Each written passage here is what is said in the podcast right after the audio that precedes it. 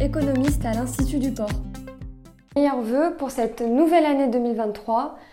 Nous souhaitons une année peut-être un peu plus apaisée pour la filière porcine et ses acteurs.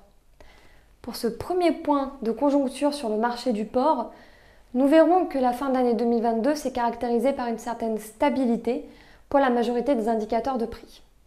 La situation sur le marché du porc a été plutôt calme, l'offre en porc poursuit son recul et la demande reste soutenue notamment grâce aux campagnes traditionnelles de promotion. En France, la cotation au marché du port breton est restée inchangée durant tout le mois de décembre, avec un léger soubresaut la, la dernière semaine de l'année.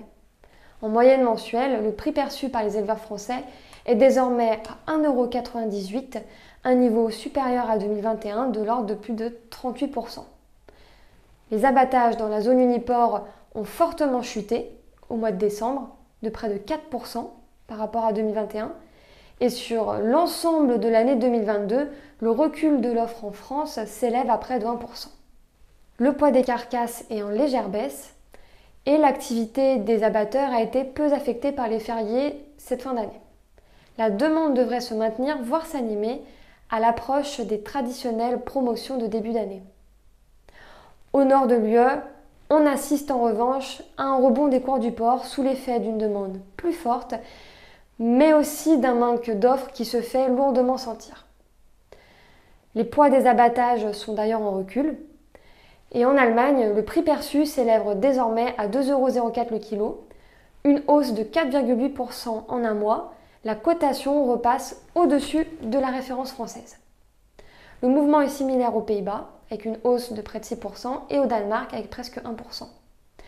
Pour l'Espagne, la référence s'est maintenue à 2,10€ en moyenne sur le mois de décembre. Mais cependant, euh, ces prix pratiqués euh, élevés en Europe pourraient limiter les importations chinoises. Le marché de l'export vers les pays tiers est donc pour l'instant assez peu dynamique. Nous retrouvons ces mêmes tendances sur le marché des pièces de découpe.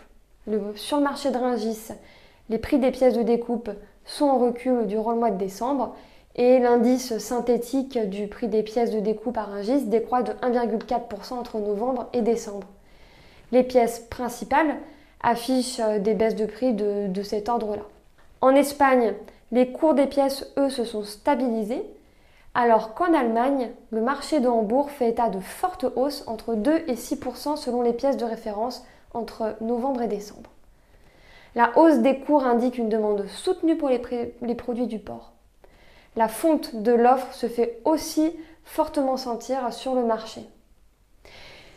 Enfin maintenant, si nous nous intéressons aux autres marchés mondiaux, en Chine, la saison traditionnelle de la consommation de porc pointe son nez à l'approche des fêtes du Nouvel An et elle est aussi accompagnée d'une levée des restrictions sanitaires liées au Covid-19.